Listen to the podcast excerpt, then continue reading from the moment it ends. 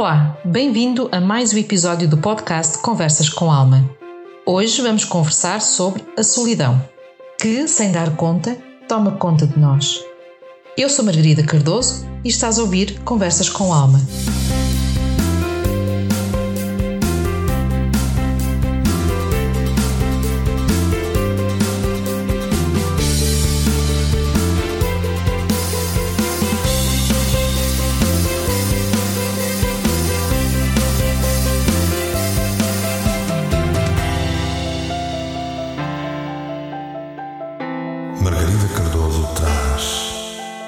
Conversas com Alma.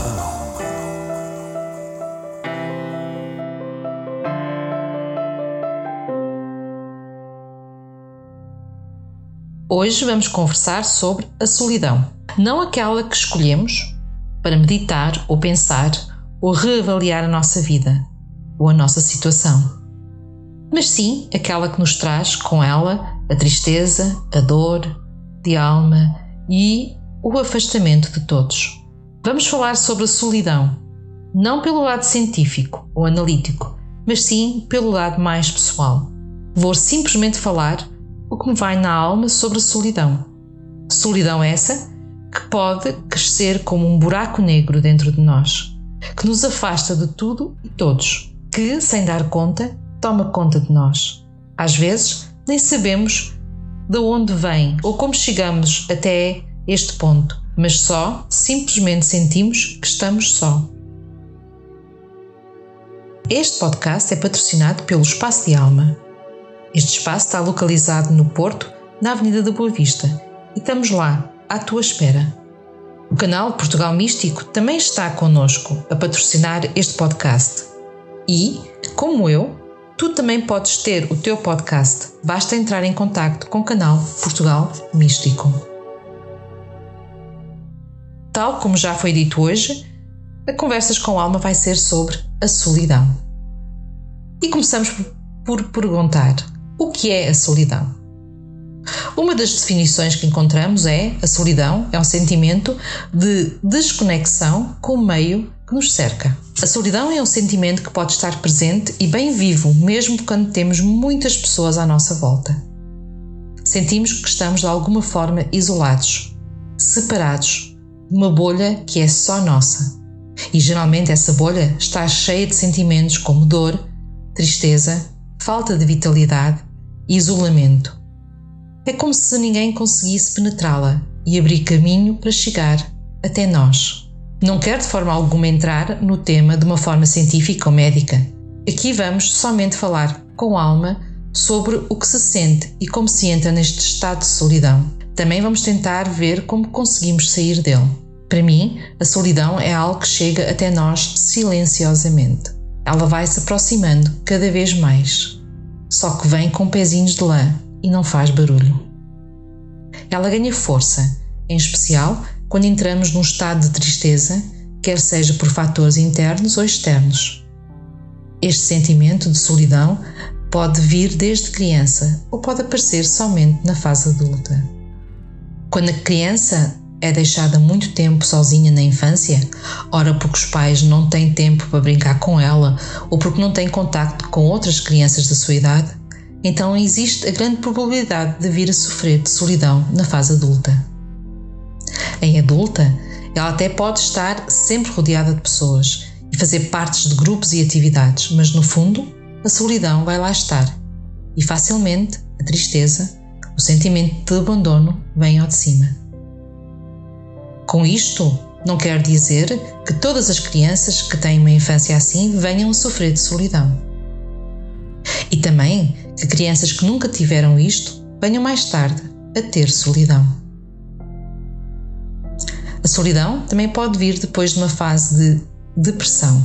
Geralmente, quando a pessoa entra em depressão, acaba por não ser entendida por aqueles que estão à sua volta. Esta falta de entendimento acaba por colocar-nos num estado de solidão. E pensamos: se ninguém me entende, então vou ficar no meu canto e viver a minha dor sozinha. E quanto mais a pessoa se isola, mais a solidão ganha força. A solidão também pode vir depois de uma grande perda. Sentimos o abandono, a falta, o estar sozinha.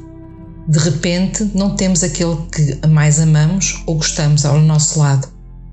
E se não trabalhamos este sentimento, fazendo um luto completo, então entramos na depressão que leva à solidão e ao isolamento. Outra causa da solidão para mim pode ser as redes sociais.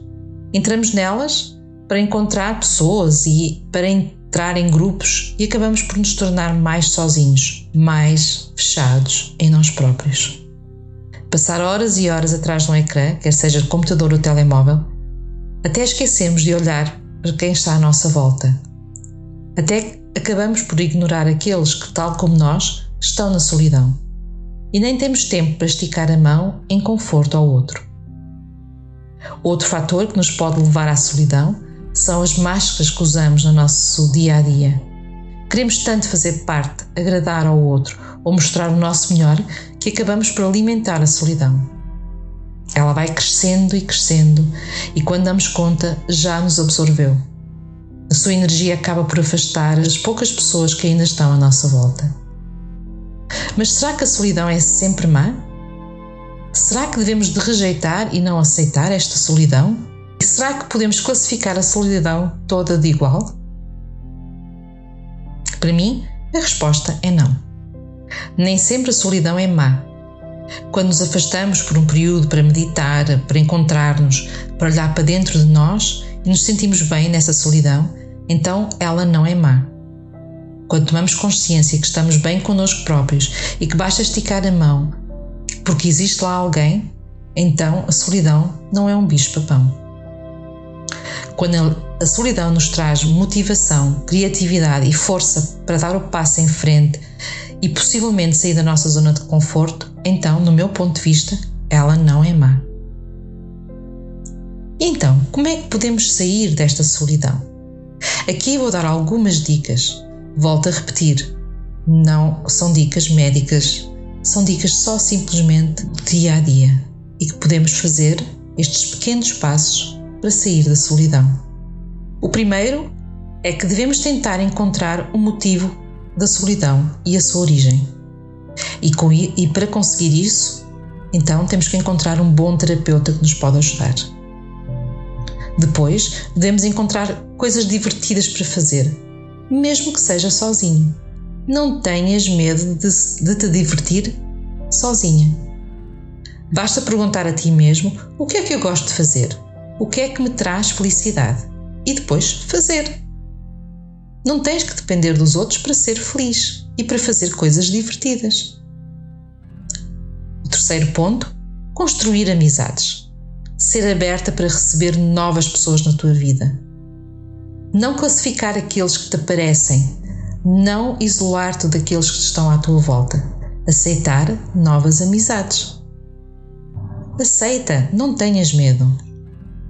Sim, também podes usar a internet para ajudar a sair da solidão. Mas em vez de ir à procura daquilo, daqueles que te fazem mal ou das situações negativas, vai antes à procura daquilo que te traz hum, alegria, que te faz sorrir, então, usa a internet para a diversão em vez do isolamento. Já agora, visita família e amigos. Não fiques à espera de ser convidada. Convida-os também. Ou então, simplesmente, faz-te de convidada. E se gostares de animais, então adota um animal de estimação. Eles estão lá. Eles estão lá para estar presente, para te ajudarem a sair da solidão. Aceita a tua vida ela é única e não pode ser comparada com as outras. Quando entramos na comparação de que a minha vida é melhor do que a tua ou pior do que a tua, então facilmente acabamos por entrar no ciclo da solidão. Levanta a cabeça, olha a vida nos olhos e sorri, mesmo que não esteja lá ninguém. Levanta a cabeça, não olhes para o chão. Olha em frente ou olha para cima. E isso vai te ajudar a sair um pouco da solidão.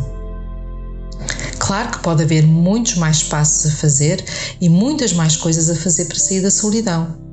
Estas são aquelas que eu me lembrei agora. Pensa um bocadinho, quais, o que é que te pode ajudar a ti a sair da tua solidão? A solidão, na sua faceta negativa, pode levar ao isolamento, à falta de vontade de viver, à tristeza profunda e, em casos extremos, ao suicídio, pois sentimos-nos desligados, sós e sem motivo para continuar a viver. Se entras neste estado de solidão, então procura ajuda. Fala com aqueles que estão à tua volta. Diz-lhes o que te vai na tua alma. Não tenhas vergonha de ser quem realmente és. Existe muito mais gente em estado de solidão do que aquilo que tu possas imaginar. Dá a mão a quem realmente necessita, sem julgamento ou crítica. De certa forma, todos vivemos em solidão, mesmo estando no meio de uma multidão. Isto foi mais um Conversas com Alma. Aproveita para ouvir a conversa e conversa com a tua alma. E aceita o convite dela para serem felizes. Se quiseres entrar em contato comigo, podes me encontrar no Facebook, na página Espaço da Alma Terapias Holísticas ou na página Canal Portugal Místico. Já agora, aproveita para subscrever o Boletim Portugal Místico para receberes todas as quartas-feiras a minha rúbrica Conversas com Tarot. Se gostaste deste podcast, não te esqueças de partilhar, fazer comentários e, acima de tudo, dar-me feedback, porque é assim que as almas se falam. De resto, é com alma que desejo que sejam felizes.